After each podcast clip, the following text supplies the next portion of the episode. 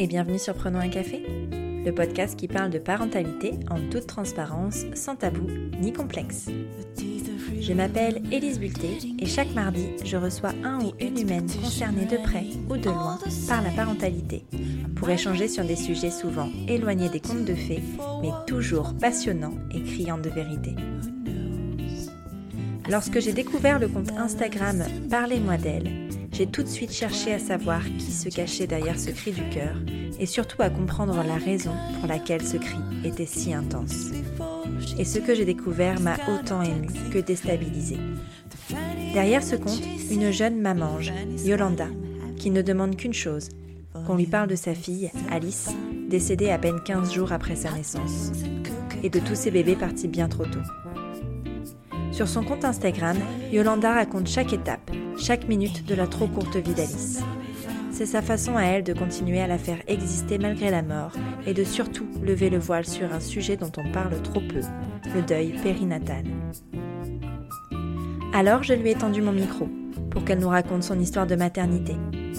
Cette histoire qui se termine par la mort, certes, mais qui résonne davantage dans l'amour. Cet épisode pourra heurter les plus sensibles et si vous vous sentez fragile en ce moment, je vous demanderai de ne pas l'écouter. Pour les autres, je vous présente Alice. Vous pensiez être les seuls à galérer? Mettez vos écouteurs et prenons un café. Donc euh, bonjour, euh, je m'appelle euh, Yolanda, j'ai 35 ans. Euh, je suis mariée depuis 11 ans à Ismaël, qui partage ma vie depuis 18 ans. Et puis nous avons deux filles, Inès qui aura 6 ans dans quelques jours et Alice qui aura éternellement 15 jours. Euh, je vais commencer par te demander, euh, est-ce que toi, t'as toujours voulu être maman? Alors oui, j'ai toujours voulu être maman. Euh, je pense que je me suis pas forcément posé la question si je voulais l'être. Enfin, ça allait de soi finalement. Euh, mais je vais pas forcément euh, voilà planifier ma vie en me disant euh, j'aurai un enfant à tel âge ou ce genre de choses. Et c'est vrai qu'on a été euh, assez égoïste avec mon mari. On a surtout pensé à nous. C'est pas égo... enfin c'est égoïste, mais pas dans le mauvais sens du terme. Non. Tu vois, on met toujours une connotation, une connotation négative, mais c'est cool de faire des trucs en Oh couple. hein. voilà. Donc pendant très longtemps, euh, on était bien tous les deux. Euh, on a voyagé, on a eu des projets, on s'est installés ensemble, etc. Et, euh, et du coup, je pense que vraiment, à l'approche de la trentaine, euh, ça commençait un petit peu, euh, voilà, à me titiller. Puis euh, on s'est dit, oh, tiens, pourquoi pas. Donc euh, un 31 décembre, euh, j'arrête la pilule. Le Et, jour. le jour, la bonne résolution de l'année, mais euh, vraiment sans euh, sans délai en fait, en disant bah si ça tombe durant l'année, euh, c'est c'est parfait quoi. Et, euh, et finalement, ça arrive pas tout de suite parce que d'une on calcule, enfin je calcule pas les cycles, je calcule rien du tout. Mais euh, arrive le mois de septembre et en fait euh, j'ai l'impression que je suis enceinte, j'ai un retard de règles et je fais un test, il est négatif. Et euh, là, je t'avoue que dans ma tête, je me dis, t'es en train de te leurrer, de type, ouais, ça arrivera quand ça arrivera. Et en fait, c'est vraiment là que je me suis rendu compte que j'avais vraiment envie d'être maman, quoi. Ouais. Et là, pendant trois mois, euh, c'était un peu compliqué parce qu'en fait, je me suis dit, ça allait, ça va pas être si simple que ça. Ouais. Euh, et finalement, c'est arrivé euh, bah, au moment où on s'y attendait euh, le moins, quoi. Elle a été conçue euh, aux alentours de Noël. Ah, le champagne. Donc soit un an en fait Ouais. après l'arrêt de la, la pilule. Et pour te dire, je m'y attendais tellement pas que j'ai vraiment, je me suis rendu compte trois semaines après parce que euh, je rentrais plus dans mes soutiens-gorge. Ah, Euh, et moi aussi, c'était ça. je rentrais plus du tout et je me suis dit là quand même c'est bizarre. Euh, mais sans forcément, tu vois, tout de suite mettre ça sur le compte de la grossesse parce que en fait rien n'avait été Mm. calculé. Et un jour, je me lève le matin, je me rappellerai toujours un samedi. J'avais cours de guitare euh, dans, dans, enfin, dans 30 minutes, il y avait une copine qui venait me chercher, on prenait des cours de guitare ensemble. Et là, je me dis, je vais aller à la pharmacie, je vais acheter un test de grossesse, je vais rentrer, je vais le, je vais le faire, quoi. Et je le fais, et là, il est positif. Et ma copine arrive genre 5 minutes après. Donc Ismaël, il est au lit. Euh, moi, je pars à mon cours de guitare. Dans la voiture, j'écoutais même pas ce qu'elle me disait. J'étais dans mon truc et j'ai dû attendre 3 heures avant de lui annoncer euh, véritablement Ouais. quoi. Après, j'ai confirmé avec une prise de sang et voilà, c'est comme ça vraiment que notre euh, voilà première aventure à commencer. Et comment il a réagi lui euh, Ah bah il s'y attendait mais tellement pas. Enfin il était hyper, euh, on était hyper heureux parce que vraiment on, on était prêts, voilà l'un comme l'autre à devenir parents. Et c'est vrai que le fait de n'avoir rien calculé, ça a rajouté en fait à cette magie vraiment de, de l'instant. Donc Ouais. ouais, il était vraiment heureux. La grossesse s'est bien passée? La grossesse s'est extrêmement bien passée. Euh, je fais vraiment partie de ces femmes un peu, euh, on va dire, chiantes qui ont des grossesses euh, où tout se passe bien et je Moi suis aussi. encore plus en forme Ouais. enceinte. Moi aussi, je suis dans la team chiante. pas de jugement du coup. Non mais vraiment, c'est vrai, euh, Mm. mes deux grossesses euh, idéales quoi. Euh, Inès, j'ai même pas eu de nausées quoi. J'ai honte de le dire, j'ai rien eu du tout. Après, tu peux rien, c'est comme ça, faut pas avoir honte de ça. Moi non plus, je n'ai jamais eu de nausée, je ne sais pas ce que c'est. Et tant mieux en fait. Tant mieux parce que ça arrive Ouais, aussi, voilà. ces grossesses-là. Tout à fait. Et euh, vraiment, euh, sans aucune ombre au tableau, juste euh, des sciatiques. Quoi. Voilà, Ouais. Une sciatique euh, vers la fin de la grossesse qui est assez difficile. Euh, mais voilà, je tiens, je tiens le coup, je tiens jusqu'au bout. Et euh, vraiment, j'ai pas eu de... J'ai été arrêtée, juste j'ai pris mes 15 jours de congé Ouais. pathologique. Mais après, c'était... j'ai j'ai rien eu du tout. Quoi. Et donc, euh, Inès arrive, vous saviez que c'était une petite fille avant son On arrivée savait que c'était une petite fille, on avait voulu le savoir. C'est vrai que j'ai un peu de mal à ne pas voilà euh, connaître le sexe. J'avais besoin, on va dire, de me projeter. Et surtout, j'avais un rêve fou, c'était d'avoir une fille. Ouais. c'était mon rêve absolu, c'était d'avoir une fille. Alors quand on nous annonçait que c'était une fille, pff, là on était, euh, enfin que ce soit lui comme moi. Ouais, aviez vraiment, très envie. ouais, on avait très envie. Après, franchement, si c'était un garçon, ça aurait été la même chose. Mais là, pour le coup, en plus, c'est une fille. Donc euh, et euh, elle est arrivée euh, deux jours avant terme. Donc Ah euh, c'était euh, au bout du bout, à tel point que même la veille, j'avais été faire un monito de contrôle et on parlait déjà de d'après en fait la, la comment dire la date de terme parce que bah, il se passait rien. C'était Elle le était bien là, quoi. Ah ouais. il se passait rien du tout. Ouais. Donc donc ça a été une surprise le jour où j'ai accouché. je me lève le matin 10 h je perds les os. Ah bah. Pied par terre, je perds les os, je me dis ah bah là je crois que c'est bon. Donc le temps d'appeler Ismaël qui s'organise, j'avais appelé la maternité, il m'avait dit qu'effectivement bah dans des cas comme ça de rupture de la poche des os, il faut il faut venir. Mais si tu veux, je prends le temps pour je me rappelle encore boucler mes petites valises, euh, Ouais. rajouter le petit euh, gâteau pour Ismaël au cas où. Enfin vraiment euh, Ouais, t'avais perdu les os, mais t'avais pas forcément de contraction. j'ai commencé à avoir des ouais. contractions. J'ai commencé à avoir des contractions après une heure et demie. Et quand il est arrivé, euh, là, je tirais un peu euh, la Ouais. tête, quoi. Je, je commençais un peu à avoir mal. Euh, et on est arrivé à la maternité euh, sur les coups de 13 heures et euh, j'ai accouché à, 19h06. Donc, Oh oui, c'est ouais, chouette. Ah bah pour un premier c'est accouchement, euh, génial. c'était parfait. C'est l'idéal. Ouais. Et euh, t'as pas trop souffert? Enfin, comment s'est passé l'accouchement? Non, j'ai pas sou... Alors, ce que j'ai, je pense que je garde un plus mauvais souvenir des contractions finalement que l'accouchement lui-même. Les contractions, c'était, euh, c'était atroce. Je les ai vraiment mal vécues. Euh, en plus, quand je suis arrivée à 13 h ils m'ont pas prise en charge. Enfin, ils m'ont prise en charge, mais en disant, bon, là, euh, vous êtes juste dilaté, je sais plus à, à 3, quelque chose comme ça. Donc on vous garde parce que vous avez perdu les os et que ça va être éminent, mais ça va être long quoi. Ouais. Et donc du coup, bah, le temps que je pouvais tenir, parce que j'avais demandé une péridurale, on tient. Et donc j'ai tenu jusqu'à 16 heures et quelques, mais j'étais vraiment au bout de ma vie, j'en pouvais Ouais. plus. Et donc du coup, quand la péridurale est arrivée, bah après je t'avoue que euh, les trois heures voilà suivantes, euh, elles étaient beaucoup plus Mm. euh, gérables en termes de douleur. L'accouchement s'est bien passé. Le seul truc que je regrette, parce que après, voilà, avec Alice, je garde même un meilleur souvenir de l'accouchement Ouais. avec Alice, c'est que la, la péridurale était fortement dosée. Ce qui fait qu'en fait. pas senti. euh, non. J'ai pas senti et en fait je j'ai l'impression d'être dépossédée de mon accouchement dans le sens où c'est elle les sages-femmes qui me disaient elle arrive madame faut Ouais. pousser mais moi en fait euh, je sentais rien T'aurais pas pu le faire toute seule en non fait. j'aurais pas pu le faire à tel point qu'en fait Inès elle arrêtait pas de remonter Hmm.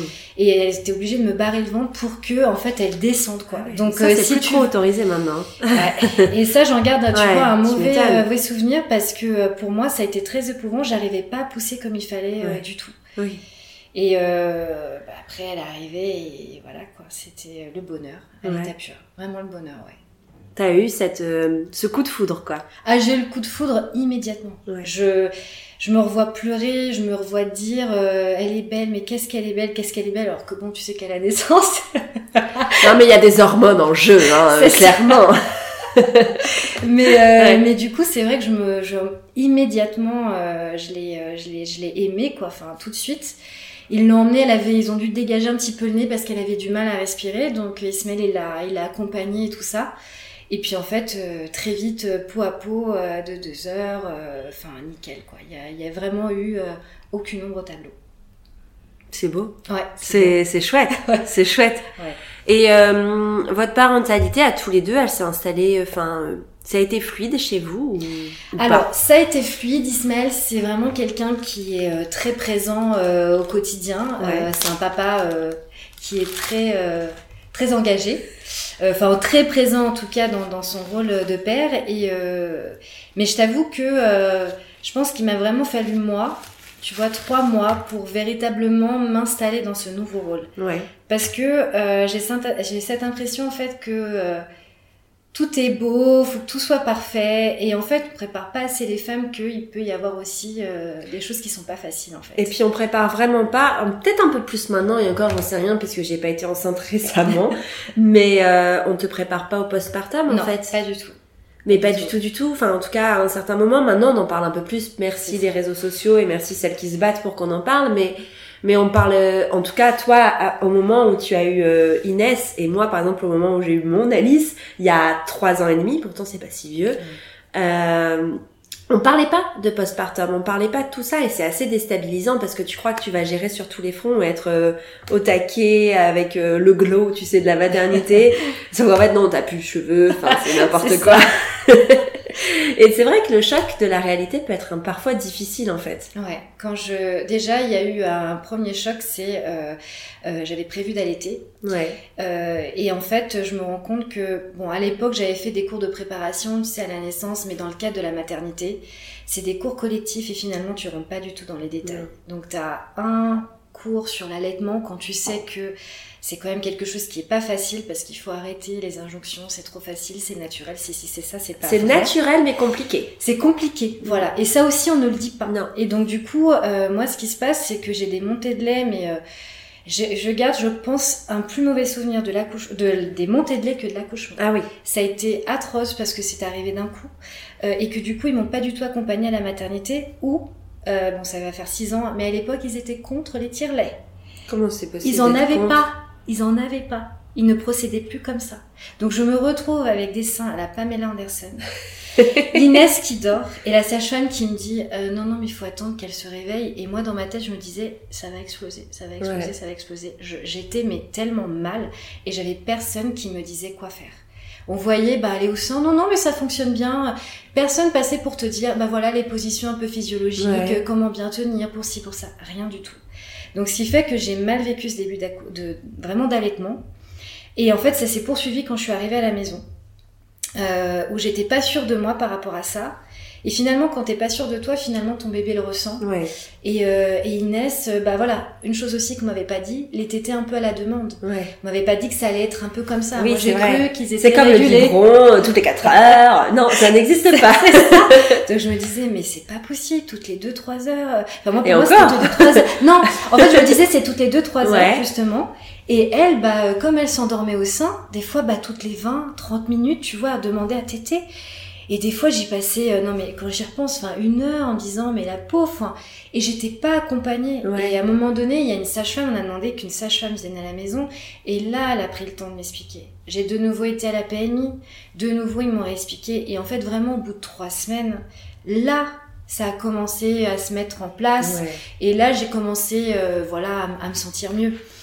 Mais aussi avec Ismaël qui est parti, euh, bah, qui a repris le travail.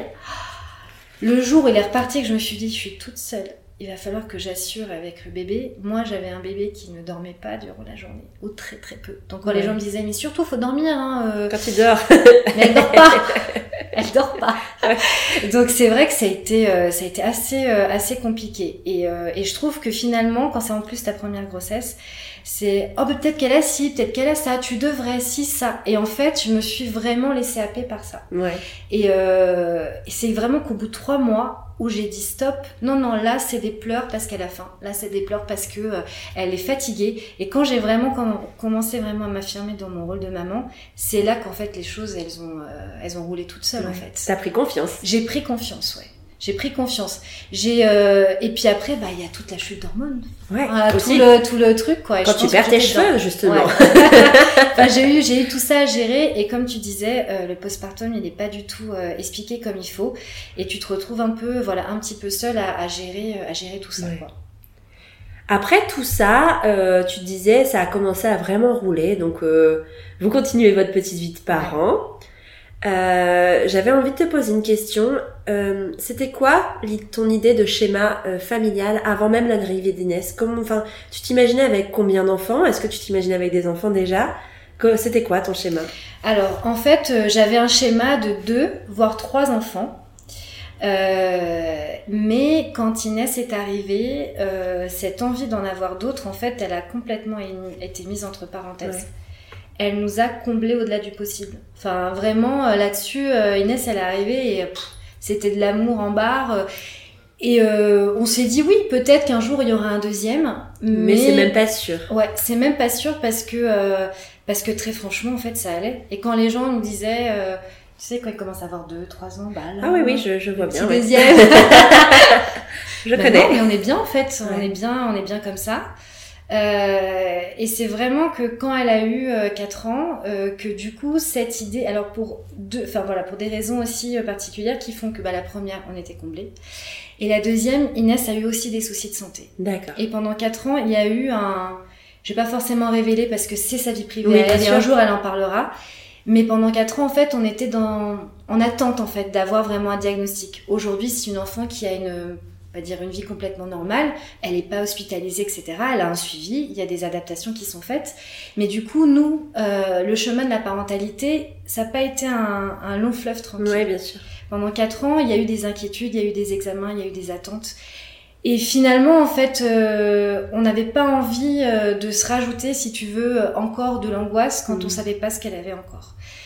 Et quand on a su, en fait, finalement, ça a été assez libérateur. On s'est dit, mais en fait, ça fait euh, juste quatre ans qu'on assure, quoi. Enfin, Mhm. des fois, faut se le dire Ouais. Ça fait du bien de se le aussi. dire. Ouais. C'est drôle que tu parles de ça parce que j'ai eu cette révélation moi cet été de non mais en fait ça va, tout va bien. et c'est important. Ouais. Et c'est euh, libérateur pour euh, pour ta parentalité en fait de se dire que ça va. Les gens te le disent autour. Mais en fait, euh, toi, euh, il te faut un, un peu plus de temps pour t'en rendre compte, quoi. Ça dépend de qui le dit, Ouais. tu vois. Mm. Parfois. euh, si c'est euh, des gens très proches, des amis, des gens qui t'aiment, qui te le disent, tu l'entends pas parce Ouais, que tu pareil. dis euh, ouais mais c'est normal, il ça parce qu'il m'aime. mais quand c'est quelqu'un de l'extérieur qui te connaît pas toi, moi tu vois pour exemple ça a été euh, à la crèche de ma fille, c'est des gens qui me connaissaient pas personnellement mais qui la connaissaient elle. Et le fait de nous le dire euh, ouais, euh, vraiment vous faites un super job en tant que parent de personnes, c'est même pas forcément parce que c'était des professionnels mais des gens vraiment qui ne nous connaissaient pas et qui la connaissaient elle, ça a été libérateur. Donc vraiment je pense que c'est selon la personne qui te le dit quoi. Tout à fait. Et voilà, on s'est dit, bah écoute, on a assuré euh, Ouais. jusque-là. Et puis il y a aussi le fait que Inès a commencé aussi à réclamer, tu vois, un petit frère, un petit Ah ouais. Pourquoi les autres en ont et pas moi, etc. C'est vrai qu'à l'école, ils ont pas mal de gens bah autour. oui, ah en fait, ouais. Et euh, même si maintenant, finalement, après, t'as les deux écoles, le rapprocher par rapprocher, enfin, ça, après, c'est c'est très personnel en fonction Ouais. des couples. Mais j'avais pas envie de faire ça pour ça. Vraiment, ça arrivait à un moment où on s'est dit, ouais, là, les planètes sont alignées, ça serait bien d'avoir un petit deuxième, quoi. Mais vous en aviez envie, c'est un désir On avait envie. Ouais, Alors que tu vois, pendant 4 ans, pas du tout. pas du tout. Enfin, vraiment, euh, c'était dans un coin de la tête. Mais euh, comme je te disais, elle nous comblait. quoi. Ouais. Donc, euh, et puis t'as un- une injonction un peu, euh, faut faire euh, tant d'enfants, etc. Enfin non quoi. Enfin on a Mhm. envie, on fait, on fait le nombre d'enfants dont on a envie Ouais. d'avoir et après faut, faut aussi ça, se dire que on fait des enfants pour en faire aussi de futurs adultes un jour plus tard et qu'il faut, euh, bah voilà, euh, on a une responsabilité en fait en tant que, en tant que parent et ça moi je l'ai toujours eu en tête et euh, je voulais pas faire des enfants pour faire des enfants en fait. euh, moi, je voulais qu'ils soient vraiment pleinement intégrés dans notre monde, dans notre vie, etc. Ouais. Et que ça soit un choix, euh, voilà, euh, Éclairé. éclairé, tout Ouais, à fait. C'est ça. Donc le désir est là. Ouais. Euh, vous mettez combien de temps à, à concevoir un deuxième enfant? Bah, deux mois. Ah ouais? Ouais, Alice, deux mois. Bah, sur le. C'était un peu le même schéma. Ouais. Fin d'année. Donc vous êtes un couple de fin d'année. Ok. Non mais c'est bien. comme ça. je, voilà, j'arrête ma contraception et, euh, et du coup, on se dit, bah, au petit bonheur, la chance, quoi. Là, Ouais. on est prêt. Et puis, mais c'est différent d'avec Inès parce que cette fois-ci, c'est quand même un peu calculé, en fait. C'est, Ouais. euh, je repère un peu les cycles. Voilà, pour me dire, euh, bon, j'aimerais bien quand même que ça mette, parce que quand la première fois, ça met un an, toi, tu te dis, bon, bah, forcément, ça mettra un an, ça mettra du temps. Et, euh, et c'est vrai qu'en fait, pour Alice, ça a mis du temps à cette envie de venir. Mais quand elle était là, c'était limite urgent. Enfin, Ouais. c'est, C'est fou, ouais. mais c'était comme ça, fallait qu'elle vienne, euh, fallait que ça vienne quoi. Ouais. Et euh, premier cycle, bon bah voilà, test, euh, rien du tout. Et euh, la deuxième fois, ben, elle s'est dit mais deux mois, mais c'est Ouais, mais tu connaissais quoi. aussi beaucoup plus ton corps finalement.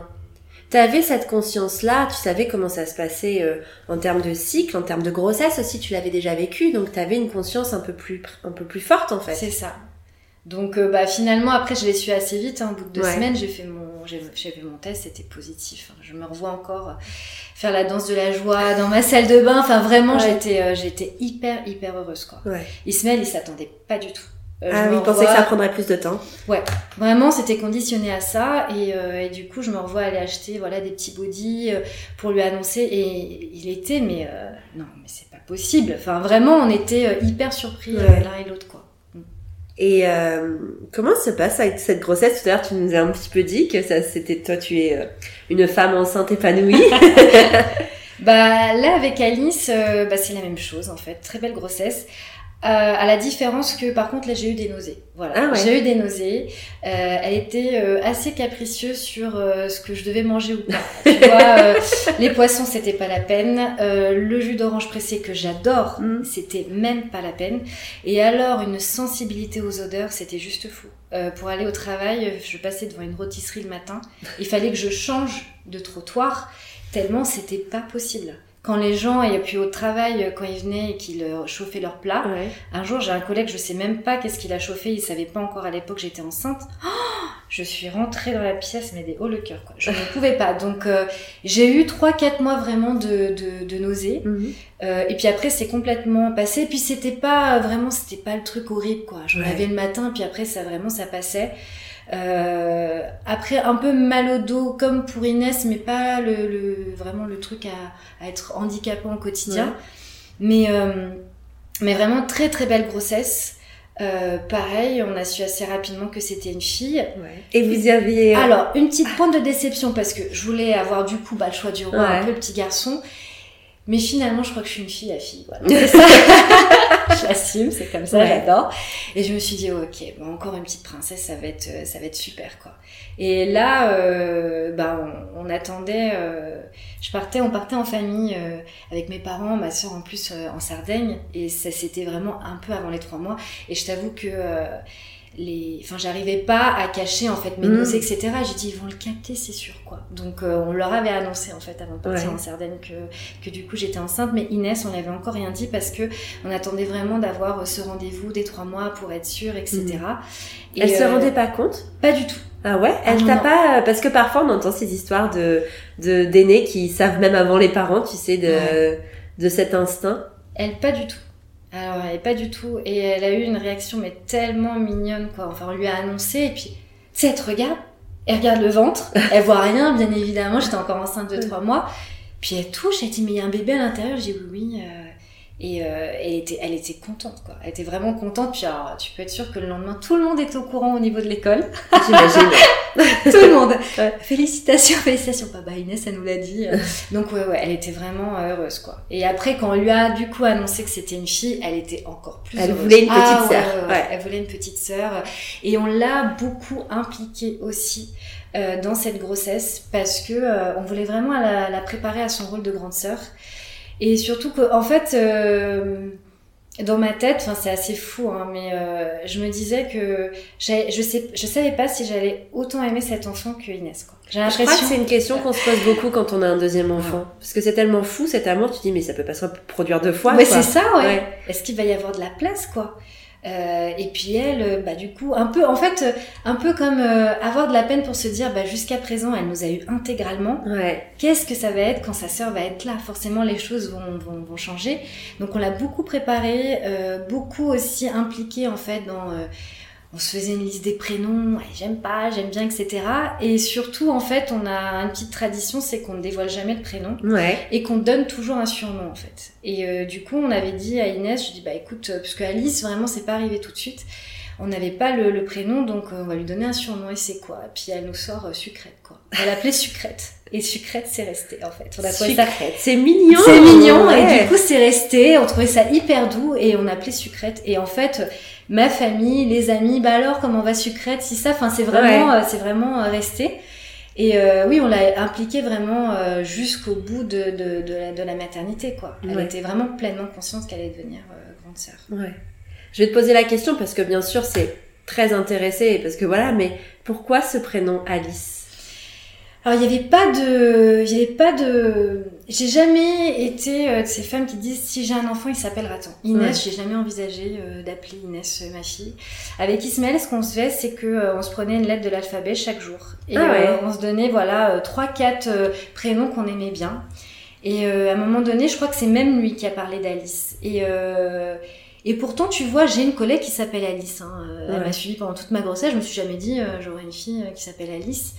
Puis en fait, ça n'arrivait, ça n'arrêtait pas de revenir dans ma tête. Alice, mais qu'est-ce que c'est mignon. Je, je trouvais que ça sonnait tellement beau. Puis Alice au pays des merveilles. Ouais. Je trouvais ça, je trouvais ça super. Donc il n'y avait pas une signification particulière. Il y avait aussi le côté euh, où euh, moi je suis d'origine portugaise Ouais. et donc du coup j'avais besoin aussi d'un prénom qui s'adapte en fait aussi bien en français qu'en portugais. Et. Inès c'était le cas. Euh, c'est même considéré comme un vieux prénom en portugais. Ah oui. Et, euh, et Alice, j'aimais bien cette idée. Finalement, c'est un prénom qui a pratiquement toujours existé, un vieux prénom, mais qui revient, euh, voilà. quoi. Dans plus ou moins toutes les langues d'ailleurs, parce qu'il y a toujours des variantes du prénom euh, Alice. C'est ça, C'est assez universel. tout à fait. C'est vrai. Oui, bah, c'était complètement intéressé cette question. J'aime beaucoup ce prénom. Et euh, bon, bah, la grossesse se passe bien. Euh, L'accouchement alors, pareil, tu perds les os, comment ça Alors, se passe pas du tout, pas du tout la même chose. Euh, donc, euh, Alice était prévue pour le 25 novembre Oui. et elle n'arrive pas. Voilà. D'accord. Euh, elle n'arrive pas. Euh, on va faire. euh, Et puis, je me rappelle qu'avec les amis, euh, ils nous avaient dit bon bah. Le pari, c'est que si jamais elle n'arrive pas le 25 novembre, euh, tu nous refais la Corée de Hugh Grant dans Love Actually sur Icon Sister. Si elle n'arrive pas, et je me revois en fait dans mon salon encore euh, faire ça, euh, être à fond, euh, Ouais. et dire bah elle est pas là quoi encore. Et donc on va à la maternité, on fait une écho de contrôle. Il y a des, il y a une petite inquiétude, mais parce qu'en fait ils suspectent qu'il n'y a pas assez de liquide amniotique. D'accord, oui. Comme là, Ça je suis vraiment assez, à terme, ouais. voilà. Mais sauf qu'en fait, euh, ça dure quand même euh, bien deux heures, quoi, tu vois. Une première écho, deuxième, troisième, Mhm. quatrième. Là, tu te dis, mais, euh, mais il se passe quoi? Et puis, alors, il y en a un qui nous sort, c'est bon, j'ai vu une citerne. Alors, tu te dis, Qu'est-ce citerne? C'est une poche en fait d'eau assez euh, comment dire assez conséquente pour dire c'est bon tout Ouais. va bien et bah là euh, retour à la maison et euh, bah vous revenez dans deux jours quoi. Ouais, on attend. Puis en fait jusqu'au 25 si tu veux moi je, je, je, je patiente en fait il y a pas de souci mais par contre là je commence à me dire ça commence à être long quand même Ouais. et le 27 bah un peu sur le même modèle qu'Inès mais je ne perds pas les os j'ai des contractions. De toute façon, que ce soit l'une ou l'autre, les contra... je n'ai eu que des contractions du jour de mon accouchement. Je ne, sais... je ne savais pas ce qu'était une contraction hein, Ouais. pour Inès, hein, pas du tout. hein. Et là, pareil, j'ai commencé à avoir des contractions, je fais Ah, ok. Et puis là, on est mercredi, je suis avec Inès à la maison. Donc là, euh, j'appelle euh, j'appelle Ismaël, je lui dis Bah là, je pense que je commence à avoir des contractions, donc on va bien voir. Et puis en fait, au fur et à mesure des heures, vers 10h, 11h, ça commence à pas être euh, Ouais. trop, trop gérable. Enfin, tu sais, d'être devant Inès, super, Ouais, tout va bien. Va pas l'inquiéter ou quoi. Voilà. Ouais. Donc j'appelle mon père qui est à la retraite. Je dis papa là, faut vraiment que, va falloir que tu prennes Inès parce que je, je le sens pas.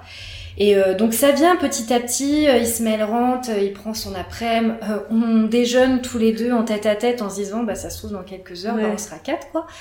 Et euh, donc on va à la maternité, on arrive, le travail a commencé, mais je suis dilatée à un, la grosse touche froide. Et en fait, j'y allais aussi pour une écho de contrôle, Ouais. en fait, parce qu'on est deux jours après et qu'il faut Oui. y aller. Donc elle me dit, bah il y a deux solutions. Soit on vous garde, mais euh, ça peut prendre des heures, des jours. Soit euh, vous rentrez chez vous. Par contre, vous allez marcher, parce que comme ça, peut-être que euh, Ça fait avancer le ça travail. fait ouais. avancer le travail. Donc euh, on, on sort vers 15h et quelques. On va marcher tous les deux. Je garde un super bon souvenir de cette balade. Quoi. Ouais. Je me vois encore avec mon portable, tu sais, à calculer. euh, L'application, là. stop, toutes les deux minutes. Et puis là, pendant une heure, c'est toutes les deux minutes. Ah c'est ouais. hyper rapproché. Enfin, et je me dis, mais pourquoi m'a pas fait ça en fait quand j'étais encore, euh, tu vois, à la Ouais. maternité? Je rentre et c'est tout de suite euh, assez, euh, assez rapide. Et en fait, je me dis, bon, faut pas non plus que j'y aille trop tôt. On est à 15 minutes de la maternité. Ouais. Donc, si tu veux, j'ai pas ce stress de me dire, attention, faut calculer. Je me revois encore sur mon ballon euh, d'accouchement. J'avais beaucoup aussi, euh, je pense que c'est important parce que Ismaël, la première fois, euh, il savait pas comment m'aider. Ouais. Et cette fois-ci, je lui avais envoyé un petit peu des épisodes de la mat- des maternelles où on voyait en fait comment se- justement soulager au niveau du dos, etc. Donc, euh, et me caler sur sa respiration, quoi. Parce Ouais. que en fait, euh, moi, je des fois, je, tu sais, je partais en panique, j'avais plus à respirer. Il me dit, tu me suis, tu Ouais. me suis, tu me suis. Et du coup, euh, enfin, il a été euh, Mais vous étiez plus préparés en fait. Complètement. Ouais. Enfin, cette grossesse, je l'ai vraiment préparée de Ouais. manière complètement différente. Et, euh, et du coup, il m'a vraiment euh, suivi comme il fallait. Il m'a préparé le bain aussi. Enfin, bref. Mais sauf que vers 19h et quelques, là, je dis, je ne tiens plus, c'est pas possible. quoi. Mm. Donc, euh, on arrive à 20h. J'ai du mal à, à rejoindre, en fait, le, le- comment dire, l'étage. Mm. Euh, la sage-femme vient m'ausculter tout de suite. Je suis dilatée à 5. Donc là, ça commence Ouais. à être bien engagé. Et elle me demande si j'ai une péridurale. Je dis, euh, bah, est-ce que c'est pas trop tôt Euh. J'avais peur, tu vois, que ça retarde le travail. Elle me dit, mais il n'y a, y a pas de délai, madame. C'est vous Mm. qui décidez. Alors je dis, bah là, je la veux bien quand même. Et euh, le temps qu'il, en fait, qu'il m'installe dans la salle de naissance, en fait, il se passe une heure. Ah oui. avant que l'anesthésiste, parce que je pense qu'elle était aussi occupée Mhm. avec d'autres mamans. Et en fait, en l'espace d'une heure, je passe de 5 à 9. Ah. Donc c'est pour ça que je souffrais. Ah oui, Beaucoup. bah oui, tu m'étonnes.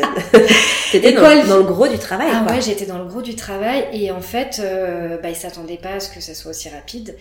Et Pourtant, coup, t'avais euh, un antécédent assez euh, rapide quand même, Bah ouais. de rien. euh, Mais là, en espace d'une heure, euh, Ouais. c'était pas, voilà, c'était pas attendu. Et du coup, euh, en fait, quand ils m'ont fait l'anesthésie, bah, pour Inès, 15 minutes après, j'étais soulagée. Puis là, j'attends. J'attends. Je sens une pointe de soulagement, mais rien de transcendant, quoi. Et je dis à Esma, je dis, je vais accoucher sans péridurale. Je la sens pas, Mm. je la sens pas. Il se passe 30 minutes, elles viennent me voir. Donc là, je suis en dilatation complète, vers 22h. Et puis je, je vois à sa tête qu'elle se dit, écoute, là, elle est prête en fait pour accoucher. Sauf qu'on va encore attendre pour voir si la péridurale, Ouais. elle va faire effet. Quoi. Donc on attend encore 30 minutes. Et euh, elle me dit, est-ce que vous avez envie de pousser? Je dis, euh, et là, je suis au bout de ma vie. et surtout, en fait, je, je sentais encore, en fait. Ouais. Et j'avais cette panique de me dire, je vais accoucher sans péridurale, je vais tout sentir. Et puis finalement, euh, comme je le disais tout à l'heure, j'en garde un meilleur, euh, un Ouais. meilleur souvenir parce que j'ai été vraiment en pleine maîtrise en fait de mon accouchement. Je l'ai senti. Elles n'avaient pas besoin de me dire de pousser, je sentais qu'elle qu'elle venait. Et en 5-6 poussées, elle était, Elle était là Elle était là. Elle était là. Bah oui. C'est magique. C'est magique. Euh, pareil, euh, alors Alice, elle, euh, elle ne pleure pas. Alice, elle aimait des petits miaulements de chat. des petits chats de, de chatons. De chatons. Donc à l'époque, on trouve ça Hyper adorable, hyper mignon. Il me propose le pot à pot, donc on reste, mais vraiment comme un, un accouchement, on va dire normal. Ouais, bien sûr. Deux heures de pot à pot. euh, alors je la vois pas parce que moi elle est sur moi, mais, elle me dit qu'elle a les yeux euh, ouverts. Et c'est en fait la dernière fois elle les aura ouverts, C'est puisqu'après vrai. pendant les 15 jours elle les aura plus ouverts. Sauf que bah, à ce moment-là tu t'imagines pas ça quoi. Bah non, Donc, il a- on a heureusement une, une hyper belle vidéo en fait d'elle euh, sûrement peau à peau avec ses yeux ouverts parce que moi pratiquement je les ai pratiquement pas vus quoi. Et donc elle est en peau à peau. Là c'est un instant euh, bah, juste magique quoi. On est complet, on est quatre, on remercie la vie. On se dit que c'est euh, voilà que c'est c'est génial et euh, on profite vraiment de ce temps tous les trois. Ismaël il appelle juste deux coups de fil et puis après on coupe quoi. Ouais. Et là on dit c'est nous et, et on annoncera vraiment au fur et à mesure. J'ai une alarme dans ma tête qui me dit elle veut pas téter. Elle t'aide Hmm. pas en fait à la Oui, parce que tu naissance. sens une mise au sein. Ouais. Ouais. Et, euh, et du coup, je sais que pour Inès, euh, elle avait limite cherché le sein, Ouais. mais Alice le fait pas. Et surtout, je m'étais tellement préparée en fait avec une sage-femme en libéral par rapport à cet allaitement, parce que je voulais pas faire l'erreur la deuxième fois, une deuxième fois, que je savais que c'était important en fait en salle de naissance euh, d'avoir bah, ce réflexe de succion. Et elle ne l'a pas et elle réclame pas. Donc ça me reste quand même dans un coin de ma tête sans trop me préoccuper non plus. Et puis après deux heures, enfin tout va bien. Enfin moi j'ai pas eu de, de complications, juste une légère déchirure, j'ai eu deux points, mais Ouais. vraiment j'ai rien eu du tout. Donc euh, on revient en chambre et en fait on commence notre vie comme ça à quatre, euh, complètement normale quoi. Donc euh, quatre heures après qu'elle soit née, je, sens, je la sens un peu s'agiter dans son berceau. Et puis donc je, là, je me dis, bon, là quand même, ça serait bien que de la mettre au sein. Et donc j'appelle euh, j'appelle une auxiliaire pour la mise au sein. Et alors cette fois-ci, je me laisse pas faire, puisque la première fois, c'est bah, c'est pourquoi? Je dis, bah, c'est pour la mise au sein, bah, vous savez pas le faire. Elle t'a dit ça? Ouais. Deuxième fois. J'ai Ah, eu mais- les deux fois. C'est fou. C'est fou. ouais. Ça existe encore, c'était l'année dernière, encore. quoi. Enfin, cette Ouais. année même. Euh, Cette année, ouais. Enfin, l'année dernière, c'était Ouais. euh, 25 novembre, donc l'année dernière, mais ça existe encore. Et là, je dis, c'est fini. Je dis, bah non, j'ai besoin d'aide. Et donc, elle vient, euh, on- elle déglutit deux fois, mais on, elle, et elle me dit, bon, peut-être qu'elle n'a pas si faim que ça, etc. Enfin, vous inquiétez pas. Fatiguée de l'accouchement. fatiguée de l'accouchement, etc. Donc, euh, puis elle part et en fait, euh, j'ai Alice sur moi et euh, je la conserve sur moi. Quoi. En fait, vraiment, je la garde tout près de moi, alors que tu vois, pour Inès, je pense que je l'aurais reposée sur le berceau. Mais là, je la garde près de moi, trois heures euh, sur moi, comme ça. Et arrivent les premières heures du matin. Ben, on voit que, en fait, euh, j'ai pas du tout, euh, me suis pas du tout préoccupée parce que je me dis, bah, en même temps, euh, elle vient de naître, enfin, elle est fatiguée. Puis il n'y avait pas euh, de, de, enfin, je veux dire, il n'y avait pas d'inquiétude particulière, Ouais. quoi. Quand la pédiatre arrive avec un, un interne, donc ils font en fait bah, tous les tests, en fait, les réflexes archaïques, Ouais. ce genre de choses. Et puis là, elle commence à nous dire, là, elle n'a pas les réflexes archaïques à 100%. Euh, et il parle voilà, d'hypotonie, donc euh, de baisse de, comment s'appelle, de tonus musculaire. Euh, et on voit, en fait, elle, quand tu la, tu la touches, elle réagit. Elle bouge quand même euh, les bras et les jambes, mais les, les yeux restent, restent clos. Et on sent déjà un début d'inquiétude. Mais l'équipe médicale ne nous inquiète pas plus Oui. que ça. Quoi. Donc il y a quelques médecins qui reviennent voilà, durant la matinée. Et puis après, ça stoppe complètement. Euh, début d'après-midi, euh, Ismaël, euh, on avait prévu en fait de faire rater l'école à Inès pour qu'elle puisse euh, voilà découvrir sa petite sœur. Et, et moi j'attendais que ça en fait, qu'elles Ouais. viennent et que je les vois. C'était vraiment mon rêve. Je pense que je rêvais même plus de les voir toutes les deux ensemble que moi de voir Alice. Ouais. Vraiment, je voulais les voir toutes les deux ensemble. Donc elle arrive sur la pointe des pieds, timide, euh, découvrir voilà sa sœur et euh, elle me dit mais qu'est-ce qu'elle est mignonne. Et puis elle sait pas comment elle s'appelle. Ah oui, vous lui aviez pas dit non plus à elle? On lui avait pas dit parce que Inès tu lui dis un truc, elle répète à tout le monde. Ouais. Et puis euh, on lui avait dit par contre tu seras la première qui le sera. Et on, le, on lui souffle à l'oreille, Alice. Et, euh, et elle a tellement enfin elle a tellement appelé sa sœur Sucrète que bah, pendant les premières heures Sucrète euh, euh, Alice. Bah voilà elle est encore un peu dans, dans, dans ça. Et et elle veut la prendre dans les bras donc on lui a, on lui donne voilà Alice dans les bras. Donc on a cette chance d'avoir une photo des deux Euh, mon père nous a rejoints euh, et puis j'avais proposé aussi à une amie euh, qui partait en Nouvelle-Zélande deux jours après puisqu'elle y vit et Mhm. donc du coup je lui dis bah faut vraiment que tu viennes bah viens voir Alice parce qu'après en plus elle avait décalé vraiment son billet mais comme Alice tardait à venir on s'est dit ça se trouve tu Ouais. vas partir tu la verras pas et c'est la seule amie qui l'a vue D'accord. Et euh, donc du coup, on fait voilà des photos, une photo à quatre, une photo avec euh, avec cette amie, euh, une photo avec Inès, et puis euh, et puis là, les comme les médecins commencent un petit peu à revenir, l'auxiliaire commence à revenir pour la mise au sein parce que bah elle a toujours pas tété. toujours pas tété, non et on n'arrive pas à la faire téter, donc euh, me disent bon bah on va aller euh, vous allez tirer votre lait, on va lui donner à la seringue, sauf qu'elle n'arrive pas à déglutir. Et là, un enfant qui mange pas au bout euh, bah, de quelques Mhm. heures de vie, ça commence à être inquiétant.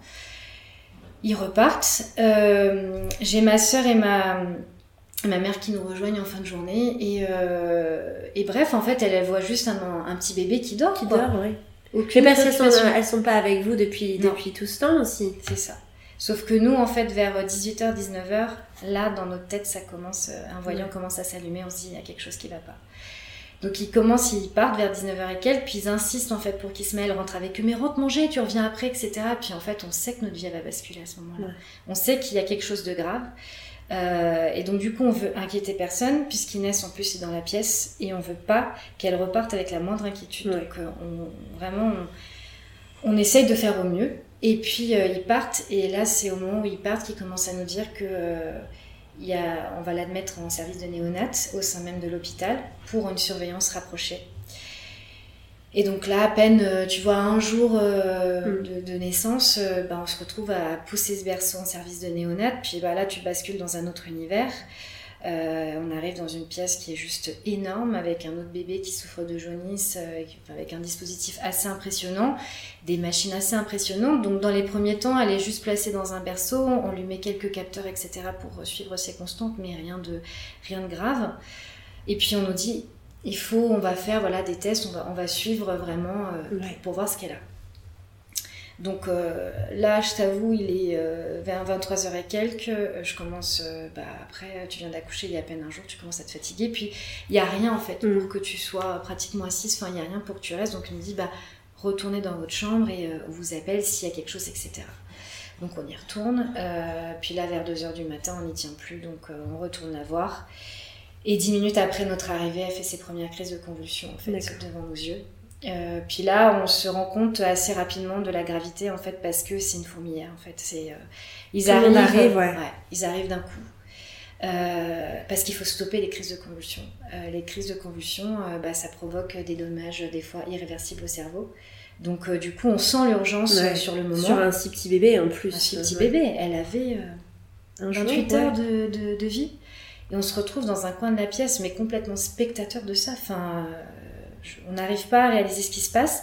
Eux peuvent pas nous sortir de la pièce parce qu'ils sont dans l'urgence. Mm. Et en fait, ils sont là en train de calculer les milligrammes euh, pour euh, l'anticonvulsif parce qu'elle est tellement petite qu'il faut pas se louper, à mon avis. Et euh, après passer cette, cette période qui nous semble durer une éternité, le pédiatre vient nous voir et nous dit, bah écoutez, voilà, elle a eu des crises de convulsions. Elles sont provoquées forcément par quelque chose, mais aujourd'hui, enfin maintenant, on ne sait pas. Il faut faire des examens complémentaires. Mm. Donc là, on va lui faire une ponction lombaire. Euh, là, tu te dis à C'est invasif quand même. Ouais, hyper invasif. Euh, parce qu'on suspecte une méningite. Et en fait, dans ma tête, euh, méningite, c'est connu, il y a un traitement. Enfin, je sais pas comment t'expliquer. Mhm. Je me dis, ok, enfin, c'est un truc qu'on peut encore, encore gérer. Et donc là, en fait, il l'amène faire les examens auxquels on ne peut pas participer. Donc on revient dans la chambre. Et je reviens dans la chambre. Euh, et, là, en plus, il nous avait enlevé le, lit. Ismaël était resté la première nuit, en fait. il y avait un lit pour toute la maternité. Donc, en fait, il se retrouve le pauvre sans son lit, euh, sur le fauteuil. Et je lui dis, bah, rejoins-moi. Donc, on était tous les deux euh, bah, dans mon lit à moi. Et là, j'ai cette crise de panique qui commence à, s'installer en moi où j'ai plus de régulation de ma température. J'ai chaud, j'ai froid, j'ai chaud, j'ai froid. Je tremble de tous mes membres parce que là, je pense que la panique commence à me gagner.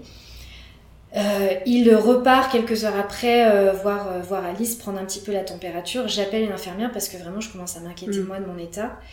Et elle me dit, bah, en fait, vous faites une crise de panique, ils peuvent rien faire. Mm.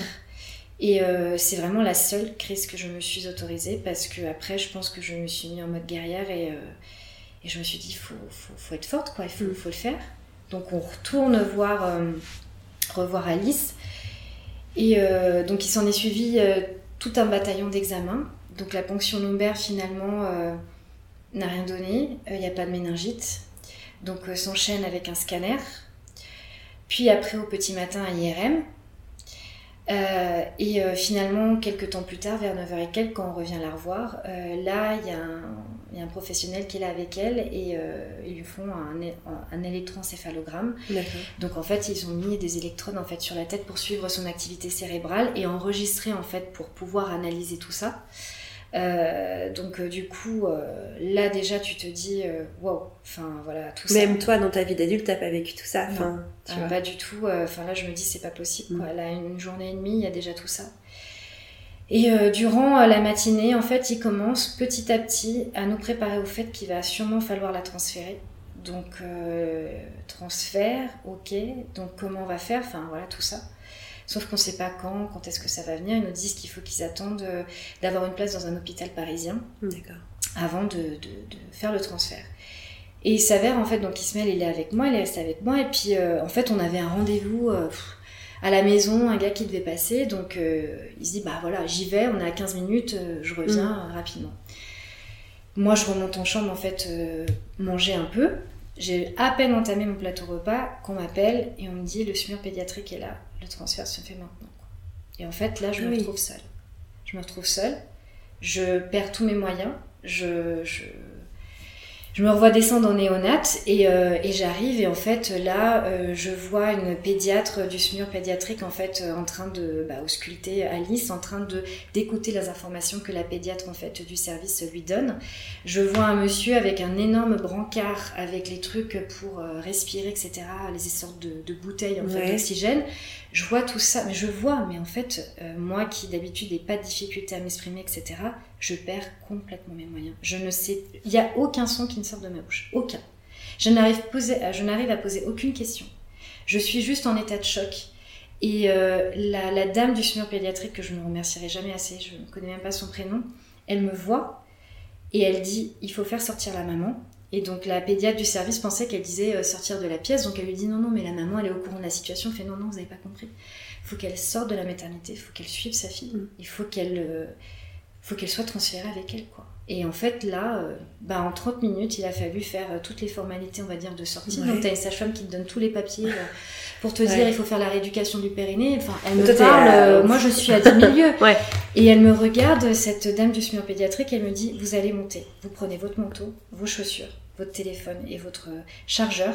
Parce qu'elle sait en fait qu'on est en état de choc et que bah, t'es mm. pas Enfin, tu peux pas emmagasiner trop d'infos. Non, faut que ce soit assez euh, directif. À la militaire, directif. Et euh, tu vois, pour te dire, euh, j'avais juste ça à prendre, mais je sors de, de, de cette chambre et j'ai oublié, j'arrive à l'ascenseur, j'ai oublié mon chargeur, je repars en arrière. Et, et, elle m'a dit, on vous attendra, ne vous inquiétez pas, on partira pas sans vous. Quoi. Et donc en fait, euh, moi je me retrouve à appeler Ismaël comme ça et je lui dis... Bah en fait, là, je suis Alice, on part à Robert Debray, l'hôpital Robert Debray, elle est transférée d'urgence. Euh, et, lui, le pauvre, euh, il peut pas me suivre dans le sens où il faut qu'il vienne en fait enlever euh, toutes les affaires de la chambre. Ouais. Il arrive dans cette chambre et tout est mis en suspens en fait. Toute notre vie, dans la salle de bain, toutes les affaires d'Alice, mon plateau repas à moitié entamé, et lui il est là, il faut qu'il débarrasse tout ça, il faut qu'il fasse ses formalités de sortie, et puis après il faut qu'il prenne la route dans vendredi soir à Paris avec les bouchons. Quoi. Donc moi vers 15h et quelques, je pars avec Alice dans ce mur pédiatrique et là, je pense que c'est un de mes plus gros traumatismes, c'est euh, ce transfert en fait. Parce que là, pendant 40 minutes, tu es dans un SMUR pédiatrique, toute sirène hurlante, tu reprends les routes à contresens, euh, tu vois ton enfant euh, dans un brancard qui est disproportionné par rapport à sa taille, dans une sorte de housse plastique qui te fait passer à une, à housse de, de, mort, quoi. Ouais. Et la dame qui te dit euh, Alice, elle respire de nouveau par elle-même. Et dans ma tête, je me dis, mais à partir de quel moment elle a arrêté de respirer par elle-même enfin, je, Tu n'avais pas eu cette information je, Et si je l'ai eu, si tu veux, je pense que j'étais tellement en état de choc que ton cerveau ne réalise pas tout ça. Donc, euh, je, on arrive en fait, euh, bah, toute sirène hurlante à, à, Robert Debré. On rentre, du coup, dans, dans là, le service est encore un cran au-dessus de réanimation néonatale. Tu rentres pas comme ça dans un service de réanimation néonatale. Déjà, tu sonnes à l'interphone. Tu as toute une procédure en fait pour le lavage de mains, les blouses, euh, la mm. surblouse, euh, la, Charlotte. la Charlotte et compagnie.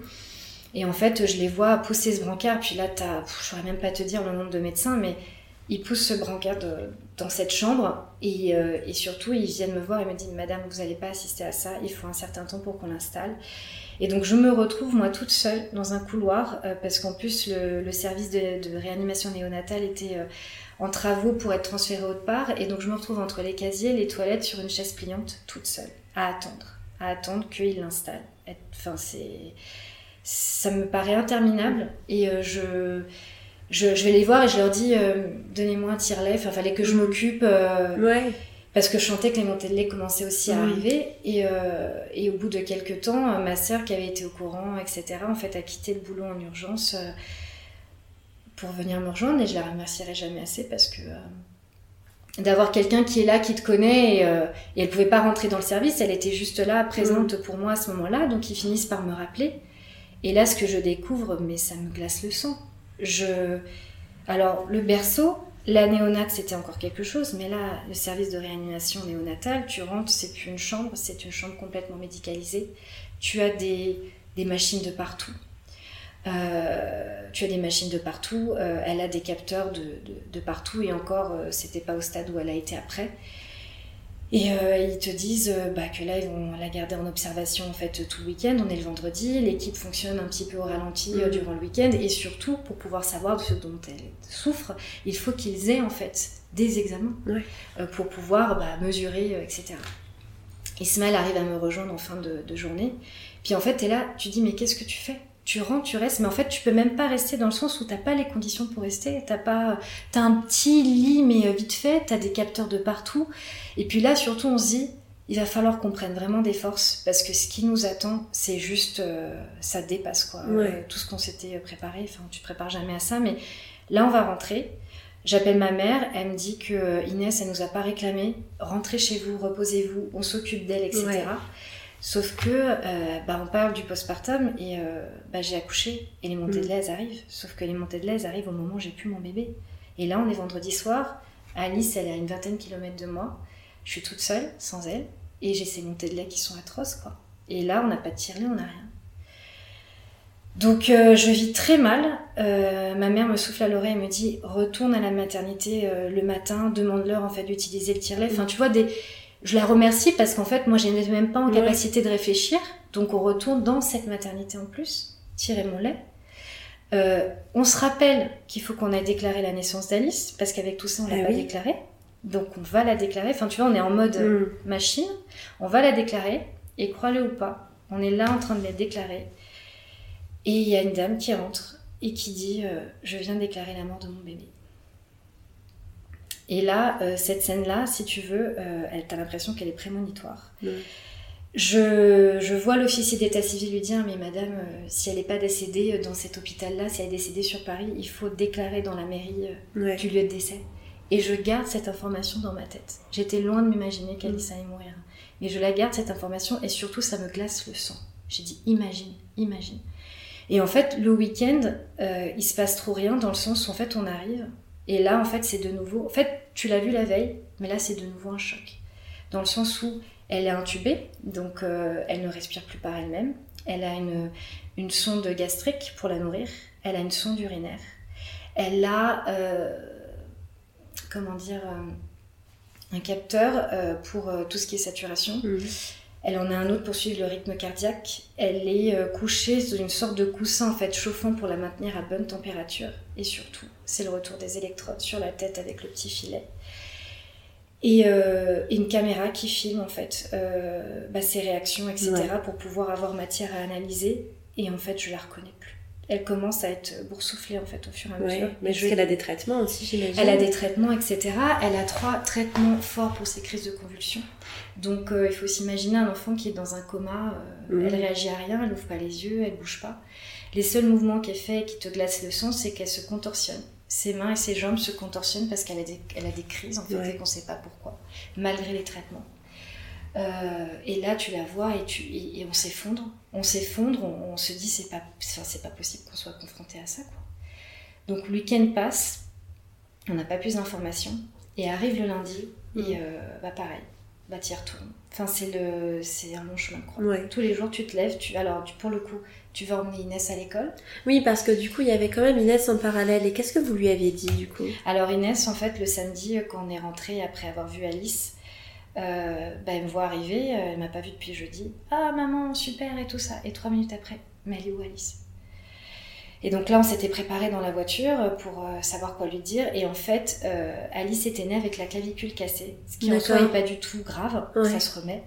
Mais elle le savait quand elle est venue. Et en fait, on a joué là-dessus. Et on lui a dit, voilà Alice, tu te rappelles le petit bobo qu'elle avait au cou? Bah, Les médecins, ils ont dit qu'il fallait qu'elle reste quelques jours pour qu'on s'assure qu'il lui arrivait bah, rien du tout quoi. Donc elle dit ah d'accord et tout ça, puis commençait à être inquiète. Mais elle est où? Est-ce qu'elle est dans la même chambre? Et si mm. et ça. Et donc à l'époque on lui dit pas qu'elle est transférée, on lui dit rien du tout. On lui dit juste qu'à partir de maintenant notre vie elle va être un peu différente, que on va l'amener le matin parce qu'on y tenait, que sa vie reste le plus mm. normale possible. Donc on l'amenait à l'école. Le jour où tu l'amènes à l'école, euh, les gens t'ont vu enceinte. Donc je reviens, moi je rase les couloirs. Hein la maîtresse, euh, tu es obligé de lui annoncer en fait parce qu'on vit une situation qui est difficile et qui ça peut avoir des répercussions sur Inès, sur son quotidien. Donc on lui dit ce qu'on arrive. J'ai la maman de la meilleure amie d'Inès qui me dit Bah alors, t'as accouché? Et là, je lui dis Bah, est en service de réanimation néonatale. Elle est elle-même enceinte. Donc là, elle commence à pleurer, à s'effondrer. La directrice me regarde, les larmes aux yeux, me dit, mais on est tout cœur avec vous, etc. Et en fait, toi, tu retournes, en fait, euh, bah, durant ta journée, hmm. voir Alice. Et chaque soir, on rentre, en fait. C'est comme ça. Et le lundi, euh, on a des débuts de réponse. Euh, docteur vient nous voir. En fait, il y a toujours un docteur, l'infirmière qui suit Alice. Alors, c'est pratiquement toujours les mêmes, sauf qu'il y a des infirmières de nuit et de jour.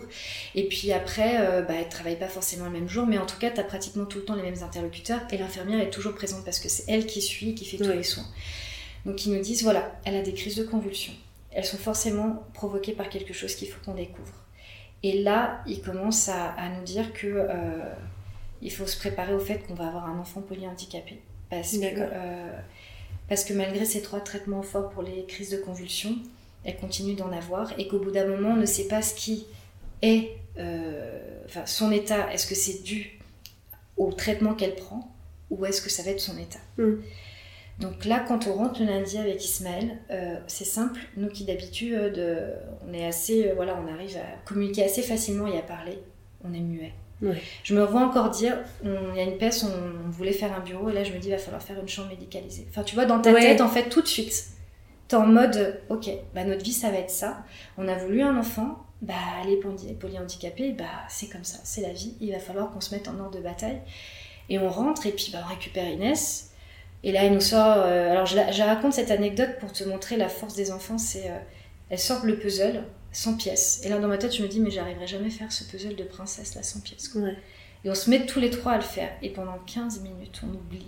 On oublie l'horreur qu'on est en train de vivre. Parce que Inès, ça a été notre soleil, en fait, dans ce, dans ce truc. Ouais. On revient le mardi. Et là, on sait qu'on va voir le professeur, en fait, euh, en neurologie. Et il nous dit, voilà, les crises de convulsion d'Alice, ce sont des crises d'épilepsie. D'accord. Donc tu te dis crise d'épilepsie, bah pareil, comme la méningite, il y a un Il y traitement a quelque chose à faire. il y a quelque chose à faire. Euh, et euh, il nous dit voilà, c'est des crises par contre très sévères. Donc ce qui va se passer, c'est qu'à partir de maintenant, le traitement qu'elle a pour ces crises de convulsion, on va commencer à lui donner sous forme de sirop pour que bah, si un jour, enfin, voilà, si quand elle rentrera à la maison, vous puissiez en fait lui administrer et qu'elle puisse avoir voilà un semblant de, de vie normale. Et c'est pas qu'il nous rassure, il nous dépend pas à un tableau noir ou blanc, il nous dit juste qu'ils ne savent pas en fait ce qui, euh, comment va être l'état de son cerveau. Ils savent pas, ils savent pas nous dire. Mm. Le mercredi, il se passe rien, à part le soir. On est à la maison, il est 19h, je reçois un coup de fil de l'hôpital, et là on nous dit euh, on a une piste. D'accord. Donc Ils euh, vous appellent pour vous dire ça. Ils Ouais. attendent pas le lendemain. Non. euh, ouais. on a une piste, il faut venir le lendemain à 10h pour qu'on puisse voilà, voir ensemble. Et en fait, de manière très naïve, moi, pour moi, une piste, c'est forcément positif en fait. À aucun moment, je me suis dit qu'ils allaient nous annoncer une mauvaise nouvelle. À aucun moment. Mm. Et je me vois descendre et dire à Ismaël, ils ont une piste, ils ont une piste, ils ont forcément trouvé, etc. Alors oui, ils avaient trouvé. Et euh, bah, le lendemain, ce jeudi, c'est le début des grèves euh, bah, des transports là, horribles au mois de Mhm. décembre. Et en fait, là, on se dit, alors il est 19h, Inès est avec nous, on va pas pouvoir l'amener à l'école parce qu'on a rendez-vous à 10h avec elle euh, pour Alice. Donc, euh, bah, t'appelles les parents, heureusement qu'ils sont à côté. Ouais, Euh, vrai. faut prendre euh, voilà, euh, Inès d'urgence parce qu'on n'avait pas envie de la réveiller à 5h du matin Mm. et de se dire, bah, on prend la route à 6h, quoi. Et puis, on est au plus tôt là-bas. Donc, on arrive là-bas. Alors, pendant tous les jours où, au début, quand elle était branchée avec l'électroencéphalogramme, on pouvait même pas la toucher en fait, parce Mm. que tu pouvais même pas stimuler. Donc, t'imagines, ton enfant est là, mais tu peux même pas le toucher. Après, il y a eu la période où elle a été débranchée, enfin, il n'y avait plus les électroencéphalogrammes, donc juste que ce qu'on pouvait faire, nous, c'est participer un minimum aux soins, c'est-à-dire euh, parce qu'il nous changeait la couche, euh, lui faire des massages, Mhm. etc. Tout ce qu'on pouvait faire, vraiment, à l'hôpital Robert Debré, je remercierai jamais assez les, les infirmières, les docteurs, euh, ils ont vraiment tout fait pour qu'on puisse participer au minimum avec bah, ces 36 000 Ouais. filles quand même. Et euh, on arrive, rendez-vous 10h, bien évidemment, décalé à 11h, décalé à midi. Tu attends, puis là, on est, on est là depuis 8h. Quoi. Mm. Et le neurologue arrive vers midi et quelques. Il nous dit bah, C'est bon, je suis, euh, je suis dispo. Euh, on finissait les soins d'Alice. Euh, on arrive dans cette minuscule salle, mais de 7 mètres carrés, un, Ouais. un bureau. Donc euh, là, on a deux, deux docteurs, dont la pédiatre qui suit Alice depuis le départ. On a l'infirmière Myriam qui est là et qui suit Alice aussi. Et puis on a le neurologue. Donc on est tous les six dans ce minuscule bureau. Et donc en fait, ils commencent par nous demander ce qu'on a compris de la situation. Donc on répète, voilà ce qu'on a compris sur les crises d'épilepsie, qu'on n'en meurt Mm. pas, que si, que ça, etc. Et en fait, ils nous disent, on a trouvé. On a trouvé ce dont souffre Alice. Euh, on a fait une deuxième ponction lombaire, puisqu'en fait la première avait été faussée par les anticonvulsifs qu'elle avait reçus Ah, en fait à quelques heures de vie, et donc du coup ça avait faussé les résultats. Et là, en fait, en l'espace de 5 minutes, on te dit, c'est la triple peine en fait. On te dit que euh, ton enfant souffre d'une maladie rare, une maladie incurable, il n'y a aucun traitement, et que on n'a pas d'autre solution que de la laisser partir. D'accord. Et euh, je comprends pas ce qu'on me dit, je comprends pas, mon mari comprend pas, et je me revois encore euh, dire mais vous êtes en train de me dire que ma fille va mourir parce que, enfin, ça me paraissait juste pas possible quoi. Et ils me disent oui madame. Alors là, bah, bah tu t'effondres. Tu t'effondres. Je, je, je, me contorsionne de douleur. Je, je crie même pas. En fait, que ce soit moi, Ismaël, c'est simple. On n'a même pas réussi à crier. Tout était à l'intérieur de nous.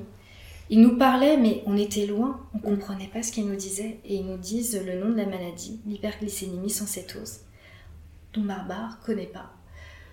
Euh, ils te disent en fait que c'est une maladie métabolique et qu'en fait euh, c'est dû au fait que euh, le corps d'Alice ne régule pas un acide aminé. Il le produit mais il le régule pas. Donc euh, il, s'accumule anormalement dans le cerveau jusqu'à intoxiquer le cerveau. Donc en fait c'est le propre corps qui s'empoisonne lui-même. Et qu'en fait il n'y a pas de traitement. Parce que dans 80% des cas, les bébés qui naissent avec cette maladie décèdent quelques jours après la naissance. Et que dans 20% des cas, ils survivent, mais avec un polyhandicap très fort, avec des crises d'épilepsie à vie où les traitements sont vraiment des traitements palliatifs. Euh, et en fait, ils t'expliquent enfin, tout ça. Et ils te disent, et on dit, mais vous avez euh, souvent des, des, cas comme ça à Robert Debré. Enfin, tu sais, tout est mélangé. Mm. On a un cas tous les deux ans. Et en fait, tu apprends que tu as deux naissances par an en France sur cette maladie. Deux. Et là, je crois que c'est le chiffre qui me, qui me hante encore aujourd'hui. quoi. Deux naissances, ça tombe sur nous. Mm. Là, on sort, euh, on sort de cette pièce, on se retrouve dans le couloir. Et là, je ne pensais pas de ma vie qu'il était possible de souffrir autant. J'ai l'impression qu'on m'a pris mes boyaux, mon cœur, comme les a arrachés. Et je, on n'arrive plus, on n'arrive plus à, comprendre ce qui nous arrive. Et là, j'ai un, des médecins, et je le dis parce que c'est important, et souvent on dit, on ne sait pas quoi faire dans ces moments-là. Et un des médecins qui était présent et qui nous a donné le diagnostic, elle s'assoit près de moi et elle met juste sa main sur mon épaule. Et elle reste cinq minutes, comme ça. Et elle a rien dit. Mm. Elle a juste considéré notre peine et notre chagrin en nous disant, mais, enfin voilà, avec, entre guillemets, ce geste et je suis désolée pour vous, je peux rien faire, on peut rien faire. Puis quand t'es médecin, que tu peux rien faire, c'est juste atroce, quoi. C'est Est-ce que c'est pas pour ça que tu fais ce métier-là Bah, bien sûr. Tu viens d'annoncer à des parents qui ont eu leur enfant, enfin, neuf jours avant elle naît, et neuf jours après, on sait qu'elle va mourir. Et là, la psychologue nous avait demandé assez rapidement un suivi psychologique au niveau de l'hôpital Robert C'est un bon réflexe pas... On savait que ça nous dépassait. On savait qu'on avait besoin d'avoir, euh, d'être accompagnés, donc ils ont été présents tout de suite. Et en fait, euh, du coup, on, va voir la psychologue, et pour te dire à quel point on était en état de choc, c'est qu'on n'avait pas compris, parce que déjà, il fallait qu'on, entre guillemets, qu'on, comprenne qu'elle allait mourir, etc. Et ils nous disent, euh, ben, en fait, on va devoir arrêter les soins et en fait, là. C'était aussi immédiat, en fait. Et là, tu comprends qu'en fait, c'est nous qui allons prendre la décision d'arrêter les soins. Et là, j'avais pas compris ça du tout. Donc, euh, donc du coup, euh, mais comment ça, on va arrêter les soins, etc. Puis en fait, tu t'es dépossédé de ce truc parce qu'en fait, ce qu'ils te disent, c'est eux qui ont pris la décision. Ils ne veulent pas que toi, tu vives avec ça. Il y a un conseil scientifique dans des cas comme ça extrêmes qui se réunit et qui dit, bah voilà, il n'y a pas de traitement possible. Et donc, la seule solution, c'est d'arrêter les soins on les arrête pas tout de suite. Euh, déjà d'une, bah, il faut aller revoir ton enfant et tu sais pertinemment qu'elle va mourir. Mm. Donc en fait, euh, bah, toutes les premières fois, ce sont les dernières. On se met d'accord avec la, la pédiatre. Elle nous demande, entre guillemets, bah, qu'est-ce qu'on a, ce dont on a besoin, ce dont on a envie, etc. Et elle nous dit surtout, il n'y a pas de date. Euh, on va se mettre d'accord sur une date et on va faire tout ce que vous avez envie de faire avec Alice. On va tout respecter. Mm. Donc là, on est le jeudi. Euh, le vendredi, en fait, on, décide de prendre un peu, entre guillemets, notre journée avec Alice. Je la reprends de nouveau dans mes bras pour la première fois. Les infirmières, euh, elles nous ont fait un petit, euh, comment dire, un petit papier, en fait, fleuri. Ils avaient pris des photos d'Alice, ils avaient pris ses empreintes, ils avaient noté sa date de naissance, Alice. des trucs qui sont. Enfin, je me suis effondrée quand j'ai vu ça, quoi, parce qu'ils te créent des souvenirs. Et moi qui n'avais pas du tout pris de photo d'Alice parce que je voulais aucun souvenir de son hospitalisation, là je me dis il faut que j'en prenne en fait parce que euh, sinon j'aurais euh, bah, j'aurais rien en fait. Mm. Malgré les tubes, malgré tout ça, il faut qu'on commence à prendre des photos. Et donc là, on, ils nous demandent si on veut la faire baptiser. On dit que oui. Donc ils nous mettent en contact avec l'aumônerie. Donc on décide de la faire baptiser le samedi avec, en présence de mes parents, de ma sœur, parce qu'on n'a pas beaucoup de famille ici. Et, euh, et donc du coup, on fait cette cérémonie. Alors Inès ne vient pas, pourquoi? Parce qu'en fait, nous, on voulait la préparer psychologiquement à la vue de sa sœur, et Mm. surtout qu'on ne savait pas si on allait le faire, en fait. On hésitait beaucoup à le faire, parce que euh, Alice était dans un tel état branché qu'on s'est dit, mais elle va être traumatisée à vie. On en a beaucoup parlé avec les psychologues, et ils nous ont dit, euh, mais en fait, euh, ça va l'aider elle aussi dans son deuil, et c'est ce qui nous a décidé. Mm. Elle va avoir besoin de voir sa sœur, parce que pour elle, c'est pas concret. Et les enfants, ils ont une autre vision, en fait, de nous de l'hôpital, des tubes, etc. Ils se rendent pas compte en fait de la gravité. Donc le lundi, en fait, on... Oui, Ça, devient leur normalité en fait. Ce qui est euh, grave pour nous est normal pour eux parfois. ça. Sauf que là, le lundi, tu dis que tu prends la route. Alors mon père nous a accompagnés. Et c'est la dernière fois que tu vas voir tes filles ensemble. Enfin, c'est... Quand je dis que c'est un long chemin de croix, c'est horrible. C'était sans fin. Chaque jour, en fait, tu as euh, bah, ce truc, en fait, de te dire, t'y vas, c'est, c'est l'une des dernières fois que tu vas la voir. Et là, j'ai mes filles qui sont ensemble. On va voir d'abord la psy. Elle prend un poupon qui est branché avec des, des tubes aussi. Elle lui explique qu'elle va voir Ouais. comme ça euh, Alice. Elle lui met une blouse avec des petits oursons. Tout ça a été préparé, mais d'une main de maître. Euh, on arrive dans ce couloir euh, de service de réanimation néonatale. Tous les gens qui croisent Inès connaissent son prénom. Bonjour Inès, bonjour Inès. Alors elle est hyper impressionnée. Mais comment ils connaissent mon nom? Et on lui Mhm. dit, mais on parle de toi tout le temps, quoi. Et quand on arrive dans la chambre, elle a un mouvement de, de recul. De, elle parle pas alors qu'elle est assez loquace, elle parle tout le temps. Parce que, bah pareil, elle est choquée, elle a vu sa sœur, elle a eu dans ses bras, et puis Mhm. d'un coup, sa sœur, elle est en- dans un état grave, quoi. Et donc, elle, elle prend du recul, et puis en fait, cinq minutes après, c'était reparti, quoi. Ouais. Comme si de rien n'était. Sauf que, toi, tu sais que c'est la dernière fois, et puis t'as un enfant qui te teste. Et comme je disais, euh, Alice, euh, Inès, elle a une forte intelligence émotionnelle. Et elle me dit, euh, mais qu'est-ce qu'on va faire pour les un an d'Alice Quand ça sera son anniversaire, on va inviter qui? Ouais. et là, tu dis, tu peux pas mentir, en fait. Et tu lui dis, euh, t'es obligé de lui dire qu'il y aura pas d'anniversaire. Parce que sa sœur, elle va jamais rentrer à la maison. Ouais. Et, euh, et elle me reteste, euh, et, mais on va inviter qui, etc. Et je lui dis, mais c'est pas possible, Inès. Alice, elle pourra pas rentrer à la maison parce que Alice, elle, elle est trop, trop malade. Et je ne prononce pas le mot mourir, je n'y arrive pas. Et quand on revient avec la psy, euh, elle demande qu'est-ce qu'elle a vu, etc. Et puis elle lui dit, euh, bah en fait Alice, euh, c'est comme le papy de ma maman, il a les yeux fermés. Et elle lui dit, bah qu'est-ce qui est arrivé au papy de ta maman? Bah il est mort. Et la psy me dit, bah votre fille elle a compris Elle a compris. Ouais. Elle avait compris que euh, qu'Alice allait mourir. En te posant ces questions sur l'anniversaire, c'était sa façon de Ouais. te demander si elle allait mourir Bah, c'est finalement. ça en fait. C'était son moyen détourné. Ouais. Sauf qu'en fait, toi, en tant que parent, tu mets fin à quelque chose, tu es obligé de lui dire. Et tu as les infirmières qui sont là, les gens qui te regardent, et tu peux pas mentir. Je peux, je pouvais pas lui mentir. Et en même temps, comment lui dire quoi? Enfin, C'était c'était assez atroce. Et donc cette journée se passe, et donc le mardi, quand on revient, en fait, euh, bah là, on sait qu'on va arrêter les soins d'Alice, en fait. Parce que euh, parce qu'il n'y a pas d'autre solution. En fait, on, si tu veux, pendant le week-end, on a essayé de se documenter sur la maladie. On est tombé sur une vidéo d'une petite fille qui, qui vivait avec cette maladie, mais qui était handicapée à un point, euh, qui avait des crises de- d'épilepsie euh, bah, tout le temps, tout le temps, qui Mm. l'envoyait à l'hôpital. Et surtout que nous, on savait que Alice, de toute façon, dans la forme la plus sévère, elle allait mourir. Et on a fait, on s'est dit que le choix qu'on fait d'arrêter les soins, c'est un choix d'amour en fait. On préfère nous souffrir que la voir souffrir elle, parce que c'était insoutenable de venir, de la voir les yeux fermés, de la voir euh, toujours avec ses petits pieds, ses petites mains qui se contorsionnaient. C'était insoutenable. Et, euh, on a dit, bah, on préfère souffrir nous que de la voir souffrir elle. On préfère euh, que, ça s'arrête en fait. Et, et donc ils nous ont dit, il n'y a pas d'heure.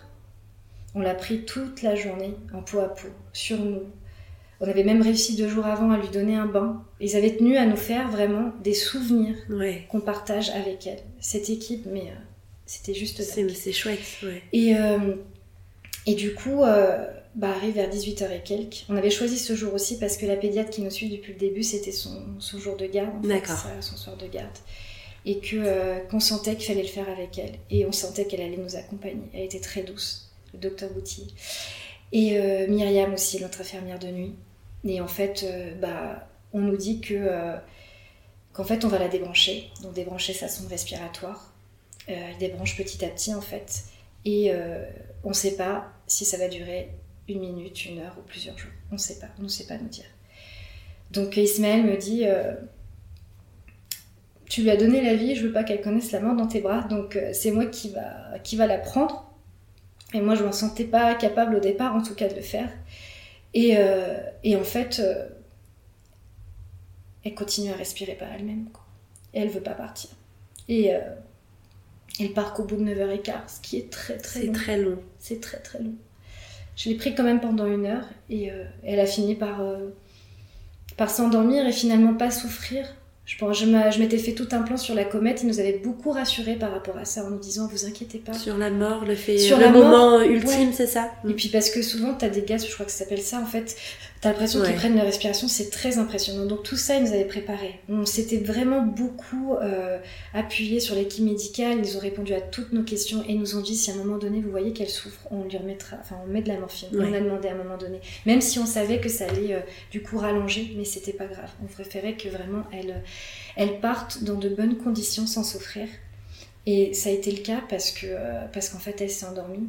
Elle s'est endormie euh, dans les bras de son papa et, euh, et en fait il y a ce fameux zéro qui de son rythme cardiaque qui s'est affiché en fait en reflet sur la porte et, et à ce moment-là je me dis mais c'est ça va repartir en fait je sais pas je me dis ça mm. va repartir et en fait on vient constater son décès à 3h31 du matin on constate son décès et là, tu es dans une sorte de... Tu réalises pas, voilà, il faut faire, tu fais. Euh, on n'avait rien programmé du tout. L'infirmière vient et nous dit, bah, on va faire euh, la toilette, est-ce que vous voulez que la faire? Est-ce que vous voulez que je la fasse pour vous? Aussi ça Et on dit, non, non, on veut le faire. Donc on lui donne un bain, cette fois-ci, euh, bah, le dernier, mais sans tous les branchements. On l'habille, on la reprend dans nos bras, et vers 6h du matin, en fait, on, part et on, la laisse derrière nous en fait. Et on rentre à la maison comme euh, tout autre couple, c'était assez lunaire. Tu rentres et en fait tu te dis bah, que c'est fini en fait, que là tu vas plus retourner à l'hôpital et que bah, elle plus là. Ouais. Vous avez pu euh, organiser une cérémonie pour lui dire au revoir Ouais, on y tenait. Euh, organiser des obsèques, on y tenait.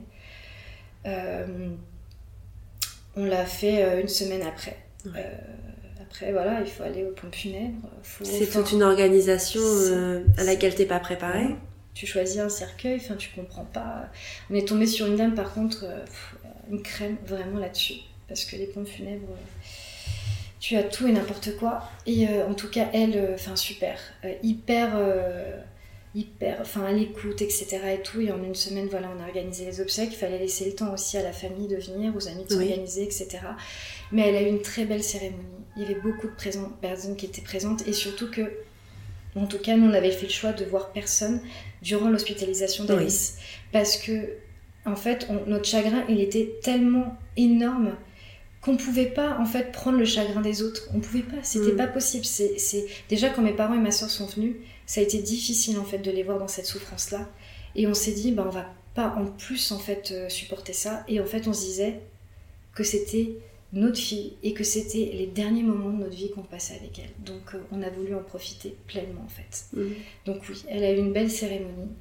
J'ai réussi à faire un discours, j'ai réussi à enfin j'ai réussi à faire des choses que je ne pensais même pas capable de faire quoi. Que tu fais parce que c'est ton enfant et que tu te poses pas la question. Mm. Inès était là? Inès, elle n'était pas là. On avait fait ce choix-là pourquoi? Parce que euh, alors je ne regrette pas parce qu'en fait euh, personne nous avait revus. Et aux obsèques, en fait, euh, c'était euh, à la fois beau et à la fois euh, très triste. Les gens te revoyaient depuis après 15 jours. Alors, il y avait des amis qui avaient pris le relais aussi pour la garde d'Inès, etc. Mais on savait que ça allait être chargé en émotions. Et même nous, on redoutait ce moment, en fait. Et je pense que finalement, les gens nous disent avec le recul, c'est plus nous qui les avons consolés que eux nous l'ont consolé parce qu'en fait nous ça faisait 15 jours enfin ça faisait déjà 3 semaines qu'on était dans cet enfer en fait que que c'était notre quotidien. Mais évidemment, quand tu vois des proches souffrir, bah, tu souffres quoi. Surtout pour cette raison-là. C'est quelque chose que tu envisages quand même rarement, ou très peu, ou je m'aime jamais. C'est ça. C'est des situations assez rares. Je, ne sais pas si je vais dire rares parce qu'elles sont quand même, une de rien, assez communes. C'est ça. Mais euh, tu n'y es pas confronté tous les quatre matins et euh, tu espères surtout ne pas l'être et puis tu te prépares jamais à ça. Bah, tu te dis pas qu'une naissance, enfin la naissance et la mort, Ouais. elles vont se côtoyer en laps de temps si court, C'est ça. en 15 jours, euh, pour notre cas. Enfin, tu te dis que ton enfant, il doit partir euh, après toi, Ouais. pas avant toi. Enfin, c'est, euh, c'est tu revois ta vie d'une autre manière en fait, et, et finalement ta vie, tu la continues pas, tu la reconstruis parce Mm. qu'il y a un tsunami qui vient de te passer dessus, et, et en fait, tu repars pas comme avant. Ouais. Tu repars, t'es maman de deux enfants, mais dans, la, dans les faits, t'en as plus qu'un sur terre. Et on te pose la là. question, tu vois. Vous avez combien d'enfants Alors au début, bah, tout ça après, c'est vraiment ce que je veux dire aussi pour, euh, pour le témoignage, c'est que c'est un long cheminement et euh, il faut pas euh, vouloir aller euh, plus vite que ce qu'on peut. Moi, pour la première fois de ma vie avec Alice, et je lui dois ça, je me suis écoutée. Je me suis écoutée et les gens qui disaient faut passer à autre chose, faut avancer, faut être ci, faut être ça, j'ai dit stop quoi. Je, déjà, euh, je suis suivie psychologiquement euh, voilà, depuis le lendemain des obsèques d'Alice. Euh, la question des enfants, c'est une question qui a été pendant très longtemps un sujet. Me dire bah, qu'est-ce que je vais dire en fait, parce que les gens sont mal à l'aise, parce que si, parce que ça, Donc les gens ne savent pas. ou les gens ne savent pas. Et quand les gens vont savoir bah, qu'est-ce que ça va être quoi leur réaction, tu vas te dire bah, t'as pas envie de te prendre le malaise. Sauf qu'en fait aujourd'hui, au bout de 10 mois, bientôt, euh, je préfère me prendre le malaise plutôt que rentrer chez moi et me dire euh, bah en fait t'as nié l'existence d'Alice quoi. Ça m'est insoutenable. Mhm. Donc aujourd'hui, quand on me pose la question, j'en ai deux. Euh, j'ai une fille euh, qui a bientôt 6 ans et une autre qui aura éternellement 15 jours. Puis après, peu importe comment c'est pris, je me dis que quand tu perds un proche, que tu perds un père, une mère, est-ce que tu dis que t'as plus de mère? T'as Bah plus non. de père? Bah non. Tu Alors dis qu'il est décédé. Voilà. Donc c'est la même chose pour un enfant finalement. Alors je sais que ça dérange, mais moi ça me dérange de pas en parler en fait. Mhm. Je, je peux pas à la terre et, euh, et j'ai envie aussi à travers l'histoire d'Alice de contribuer à la levée vraiment du, du tabou autour du deuil périnatal parce que c'est juste insoutenable. Insoutenable pour des parents. Quel parent n'a pas envie de parler de son enfant? Même vrai. son enfant mort. Oui. T'as plein de choses à raconter sur ta grossesse, t'as plein de choses à raconter euh, bah, sur ce que t'as vécu, et tout simplement, si on sait pas quoi faire, on demande est-ce que. Et juste, pas avoir les mots, c'est ok, mais en fait, être dans l'écoute. On ne demande pas autre chose qu'être dans l'écoute et de raconter, raconter encore et encore l'histoire, parce qu'en fait, euh, ce qui nous arrive, c'est tellement intense que même nous, on n'y croit pas. Voilà, on a besoin de raconter cette histoire. Et donc, souvent, quand on me demande, mais je sais pas quoi dire, mais ne dis rien, sois juste là, la juste présence qu'il faut en fonction de ce dont on a besoin. J'ai apprécié voilà, les gens qui sont passés pour un café, euh, les gens euh, voilà, qui ont... bah, Aujourd'hui, tu vois, je porte un petit bijou avec le- les initiales de mes deux filles. Tout- tous ces petits cadeaux-là, en fait, euh, toute cette présence qui peut être à la fois très discrète, un petit cœur le matin, tout ça, ça, compte énormément. Un rappel tous les 27 du mois, elle est là, on l'oublie pas. Et quand, alors le summum, c'est on l'oubliera jamais, elle vit en nous. Je crois que chaque parent voudrait entendre ça en fait. C'est euh, hier ma collègue elle m'a dit ça, elle m'a dit on l'a jamais connue Alice, mais on t'a vue enceinte et moi je l'oublierai jamais, elle vivra toujours en moi. Elle ne sait pas quel cadeau elle m'a fait en fait en me disant ça et je et donc si voilà les gens l'écoutent et euh, ont des proches qui sont confrontés à ça, c'est de se dire que cette phrase là en fait elle nous touche, elle nous bouleverse au, au plus profond de nous-mêmes.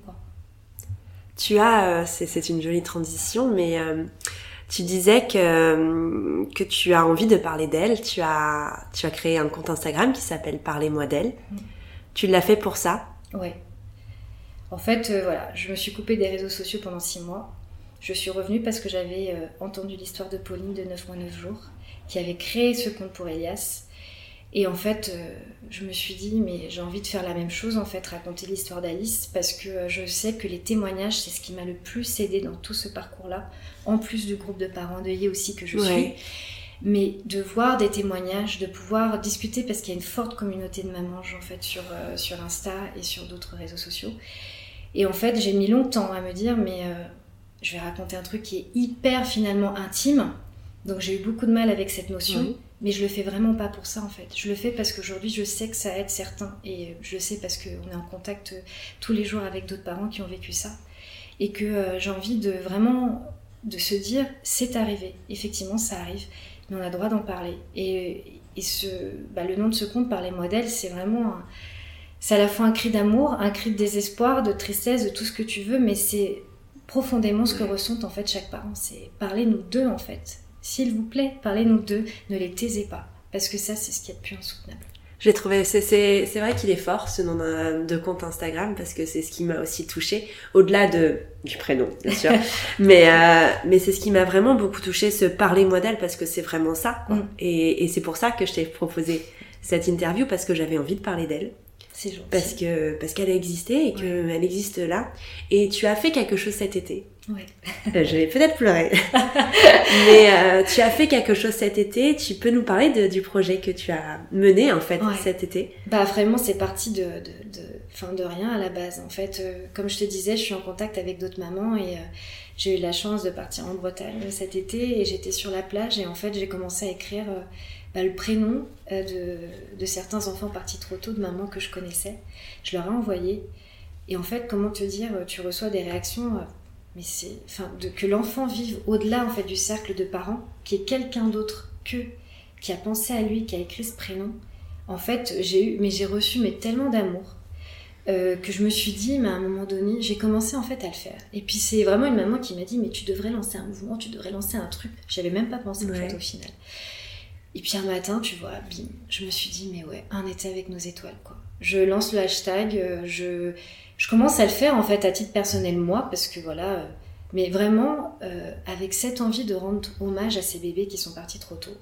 Et je prends le nom de toutes les, tous les mamans avec qui je suis en contact et j'écris le prénom. Je vais sur la plage, je me lève tôt, hein, 7h du mat. Tu me vois la folle en train d'écrire les prénoms euh, tout le long de la plage. Savaient se dire, mais si les gens savaient l'histoire en fait, Ouais. derrière, je me dis.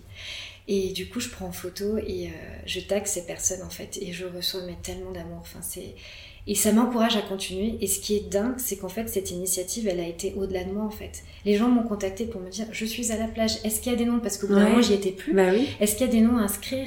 Moi aussi, je connais une amie. Moi aussi, ma sœur. Est-ce que tu peux écrire le prénom? Et en fait, euh, c'est arrivé comme ça. Et ça a même continué euh, d'autres personnes qui ont repris. Ouais. Et c'était juste, euh, enfin c'était incroyable quoi. Donc euh, il y a 88 prénoms qui ont été inscrits en fait sur la plage cet été. Et ça m'a fait un bien fou de, de faire quelque chose finalement de beau pour ces Mhm. enfants en fait euh, qui sont partis trop tôt. Et surtout pour dire ils ont existé en fait. On a envie de parler d'eux aussi, ils ont existé. Et, et ce que je veux dire aussi c'est que oui on parle de mort, c'est horrible, mais derrière toutes ces histoires il y a des histoires d'amour en fait. Il y a vraiment des histoires d'amour. Et je pense que c'est vraiment ça que, que j'ai envie de, de, de dire, quoi, de, de valoriser. C'est, une histoire d'amour en fait. Merci beaucoup, euh. Yolanda, pour, euh, pour ce témoignage.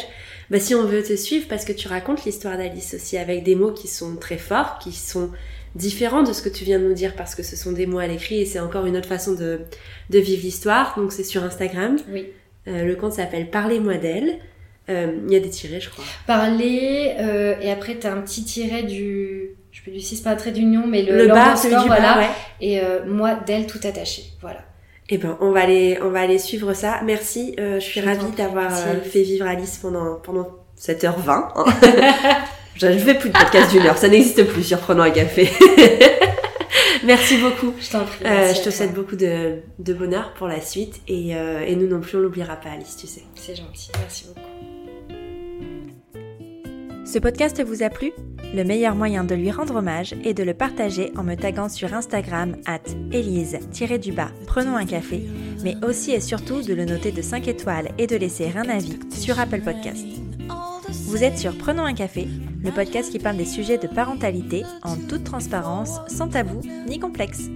Je vous retrouve mardi prochain pour un nouvel épisode et d'ici là, prenez bien soin de vous autour d'un café.